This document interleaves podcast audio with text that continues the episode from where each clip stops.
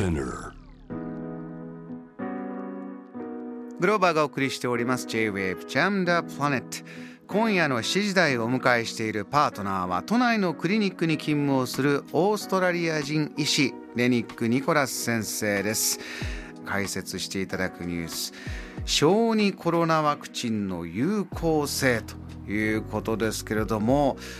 レニック先生これもずっとこの番組でリスナーの方から、まあ、質問も多いですしレニック先生の実際診断してたりえー、お話になる患者さんの方でもこういった相談は多いそうですよね。そうですね。やはり皆さん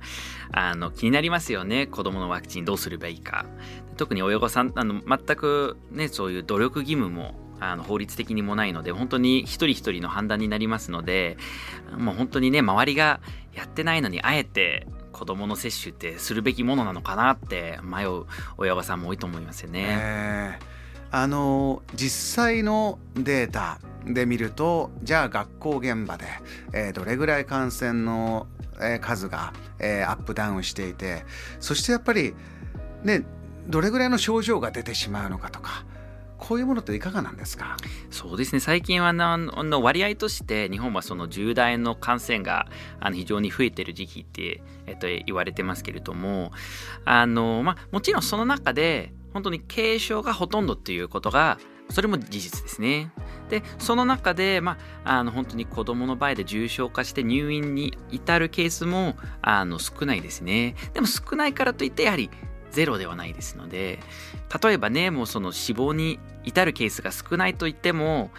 自分の見てる子どものあの小児患者さんのコロナ感染の中でもやはり相当辛いお子様もいますので。まあ、かまあ、絶対に軽いとは限らないなっていうところですねほとんどが軽いと言っても。これ周りをというかこうちょっと様子を見たいって感じてる人の多くはじゃあワクチンの副反応が心配だなとか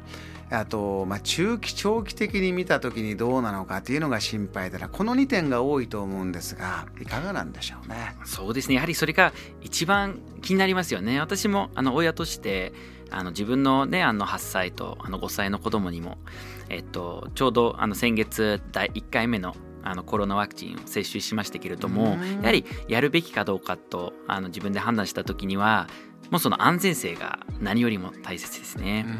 でも幸いなことにも様子様子見たい気持ちもすごく分かります。でももう様子見てます。だってもうアメリカですでにもう日本よりずっと前にあのやってくれてますのでもうそこのデータが本当に豊富になってから日本だから日本人がこう第一歩を踏むとかあのこうまだデータが少ない時にやらなくて済むことになりましたね。もうアメリカだと去年の時点ですでに、えっと、800万の5歳から11歳のえっと、接種をしてますのででその中のあの副反応のデータ非常に良好でした。要するに量があの大人より少ないのでその分副反応もあのその12歳13歳とかの子供と比べて5歳から11歳の子供の方が少ない。その次の日の熱とかその倦怠感とか。大人だとねもう特にあのモデルナあの接種してる方の中で、まあ、次の日がね本当にもうあの全くこう起き上がれないとかもう辛くて、はい。もうなんかこうね買い物も行けなかったというケースもあるんですけれども子供の場合はねもうあの私もあの今子供のえっとコロナワクチン接種してますけれどもそういう話はあんまり聞かないですよね。本当にこう次の日学校行けなかったとか次の日ぐったりしてたとかっていう大体あのこう軽いですね副反応が。でまあそのさっき話してた、まあ、あのじゃあ長期的な影響はどうなのか。はいうんうん、でもちろんこのワクチンを使い始める前に長期的な影響があるかどうかということはしっかりこう検討されてます。もちろん私たち医者でもそのまああの長期的にどうなるか分かんないけど、まあ、とにかくあのこの、ね、日本中の子供にみんな打ちましょうよとかっていうことには絶対しないので、うん、あのどうしてこんなにまだ、まあ、数あのアメリカの接種から数ヶ月しか経ってない状況の中で安全だとあの言い切れてるかっていうと、うんうん、やはりあのワクチンというのは免疫反応を起こして体に影響するものですけれどもその免疫反応はもう基本的に4週間まあ長くて8週間の間でも完全に終わるものなので、うん、そのあの今までのねワクチンのえー、と経験の中でこう8週間を経って何もなかったのにいきなりこの6ヶ月後とか1年後とかにあの新しくこう影響が出ることは全くなかったのでそういうことはまあ科学的にとっても考えづらいですよね。でやはり大人の接種を見ていてもまあこう例えばアニフラキシーがあったり何かこう重い副反応があったりする方の中でもそれかもうその当時打ったすぐからですよねいきなりこうあ1年後はやっぱり何かなりましたっていう話はないですよね。なのでまあ子供でもそのもちろん長期的な影響の可能性があったら僕もね自分の子供には打ちたくないですけれどももう私は全くそういうの心配してないですね。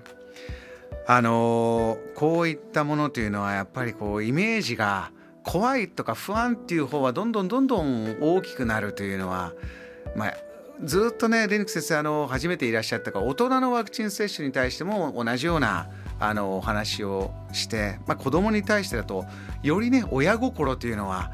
何かあったら心配だが大変大きいですから。そうですね。で特にそのえー、あの今までねコロナワクチンで言われてたのがその若い人の心筋炎のリスクが高いじゃないですか、はい、ということでしたけれども今分かってきたことがそれがやはり男性ホルモンの影響です。えー、でやはり男性ホルモンっていうとそのあのやっぱり男で12歳以上の子供にはある程度高くなって、まあ、1617歳が一番多いですけれどもその心筋炎のリスクが。それでもとっても稀ですけれどもあのやはりその女性とかあの他の、えっと、高齢者と比べて多くなってたんですけれどもでも5歳から11歳の子供の、えっと、心筋炎のデータを見るとやはりとっても低いです。もう本当にこう100万人の中でもう4人ぐらいですね。なのでもう本当にすごく稀な副反応になってますので全くその心筋炎のことはあの特に心配する必要はないなと思いますのでまあ一般的に安全性は確認されたワクチンだなっていう印象ですね。次々世界中いろんなニュースが飛び込んでくると本当それに対してじゃあ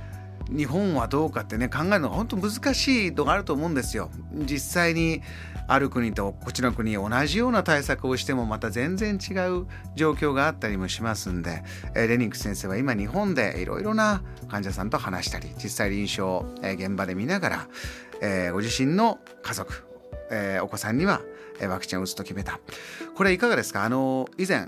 こうワクチンじゃあ社会の中でまずは高齢者ハイリスクな人に打っていきましょうという中でお子さんに対してのワクチン接種というのは優先順位としては上じゃないんだよというのはおっしゃってましたけどもじゃあ今この時点でえー、考える時にいろんな家族会議があると思いますお聞きの方も、えー、どんなポイントでじゃあ自分の家族はどうしようかどんなところを話し合って考えるといいんでしょう？そうですね、まあ、まずあの子供にあの接種するかどうかっていうのは私はその周りの社会のためとかやっぱりこう子供がね学校からコロナをあで感染してそれでねおばあちゃんおじいちゃんとかに感染してしまったら嫌だからなというようなその上の世代のためとかその周りの社会のために接種するべきっていう考え方もありますけれども私はこれにはあの納得しないですね。やっぱり結局まあ自分でねあのコロナワクチン接種してますけれども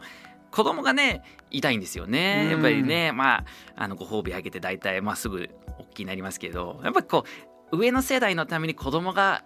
痛い思いするのはぱり違うなと私は思いますので。でどちらにしてもその承認ワクチンの中でそのコロナ感染自体に対する効果はそんなに高くはないです。もう1ヶ月接種から1ヶ月後ぐらいになると12%にも下がってますので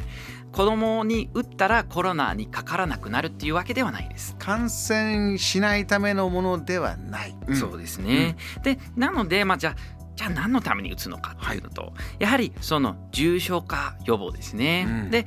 あの子供はもう感染してしまったら、まあ、これはあの大人でも一緒ですけれども感染してしまったら